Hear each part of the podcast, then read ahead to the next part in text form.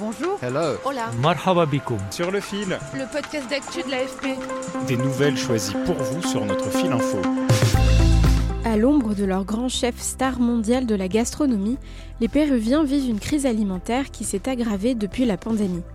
C'est le pays le plus touché par l'insécurité alimentaire en Amérique du Sud en 2022, selon l'Organisation des Nations Unies pour l'alimentation et l'agriculture. Alors, les soupes populaires se multiplient. Rien qu'à Lima, il en existe quelques 2500, fournissant de la nourriture à environ 250 000 familles depuis 2020. Paradoxalement, la gastronomie péruvienne est en pleine croissance.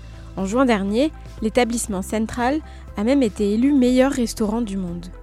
Pour en parler, je vous emmène à Lima, dans le quartier populaire de Villa Maria del Triunfo, et aussi à la rencontre du chef Virgilio Martinez à la tête du Central.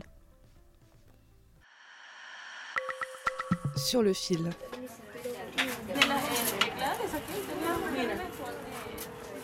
Nous sommes au sommet d'une colline du quartier populaire de Villa Maria del Triunfo, dans le sud de Lima. La soupe populaire Corazon de Jesus est installée dans une baraque en bois, au toit de tôle, parmi les petites habitations de ce paysage vallonné. Elle fournit 90 rations par jour à 23 familles. Le gouvernement devrait se concentrer davantage sur la création d'emplois ou sur l'offre de travail mieux rémunérée pour que les gens ne souffrent pas autant en ce qui concerne la nourriture. Anna Cristina Sucño, 23 ans, attend les nouilles aux abats de volaille, son fils d'un an, enveloppé dans un tissu coloré péruvien qu'elle a enroulé sur son dos. Il est midi et ce sera leur seul repas de la journée. Ici, chaque matin, les femmes allument un feu sur lequel elles placent une marmite noircie par la suie. Les pâtes et os de poulet sont devenues la principale alternative alimentaire de nombreux Péruviens. Manger de la viande est un luxe. Anna Cristina Sucño n'en achète pas. On est tout le temps inquiet pour nos enfants, pour ce qu'ils mangent. Récemment, le taux d'hémoglobine de mon bébé était de 11, presque anémique. Alors on essaye de trouver sur les marchés les aliments les plus pratiques à cuisiner et les plus sains. Ici, le repas coûte 37 centimes d'euros, dans une ville où les mets des célèbres chefs peuvent coûter jusqu'à 330 dollars par convive. Rosa Huachaca, 39 ans, a trois enfants, dont un de trois mois. Nous n'achetons pas les abats en grande quantité. C'est surtout pour le goût, car sinon nous n'aurions pas assez d'argent pour la ration quotidienne.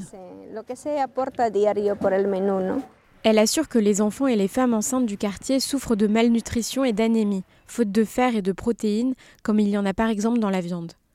C'est aussi ce qu'explique Jessica Pintado Vega, l'organisatrice de la soupe populaire. Les enfants tombent malades parce que la plupart d'entre eux sont mal nourris. Mais quand c'est cher, il faut bien qu'on s'adapte. Et ce n'est pas de la nourriture de qualité.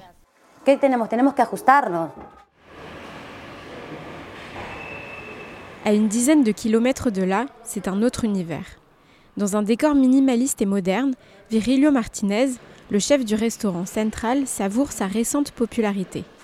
En juin, son adresse a été sacrée meilleur restaurant au monde 2023 pour sa cuisine célébrant la diversité des ingrédients ainsi que l'histoire et les traditions du Pérou. Ici, il faut réserver une table au minimum trois mois à l'avance. Le repas s'éternise pendant 4 heures pour déguster un menu composé de 12 bouchées sophistiquées. C'est une cuisine ancrée en Amérique latine, avec un message d'agriculture ancestrale et de connaissances millénaires. Virilio Martinez veut faire voyager les palais à travers les océans, les rivières, les montagnes et la jungle péruvienne. Mais lui aussi regrette l'insécurité alimentaire dans son pays. La faim ne devrait pas exister. Les moyens sont là, les ingrédients sont là. Je pense que nous avons la capacité de nous adapter et de travailler contre la faim. Nous luttons pour notre souveraineté alimentaire et nous ne devrions pas être subordonnés à certains modes de consommation. Avoir une telle richesse gastronomique sans pouvoir accéder à la nourriture que le sol péruvien fournit, c'est une tragédie pour Mariana Escobar, la représentante de la FAO au Pérou.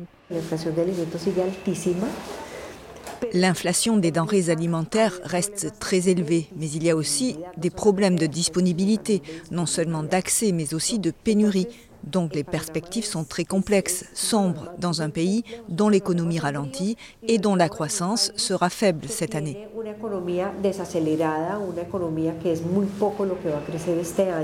En 2022, la moitié des Péruviens vivaient en situation d'insécurité alimentaire, selon l'ONU, se privant parfois de nourriture durant toute une journée, voire plusieurs jours. C'est deux fois plus qu'en 2019. L'agriculture est au cœur du problème. Touchée par le phénomène climatique El Niño, qui provoque la sécheresse sur les hauts plateaux et des pluies torrentielles dans les zones côtières, elle ne fournit plus assez de denrées. Le sujet fait l'objet d'un vaste débat national. Des tickets alimentaires ont été mis en place et certains préconisent l'utilisation de plus d'engrais, pourtant mauvais pour l'environnement. C'est la fin de cet épisode, merci de l'avoir écouté. Merci à mes collègues Christiane Sierra, Hector Valesco, Carlos Manduranoy et Luis Jaime Cisneros. Sur le fil revient demain, à bientôt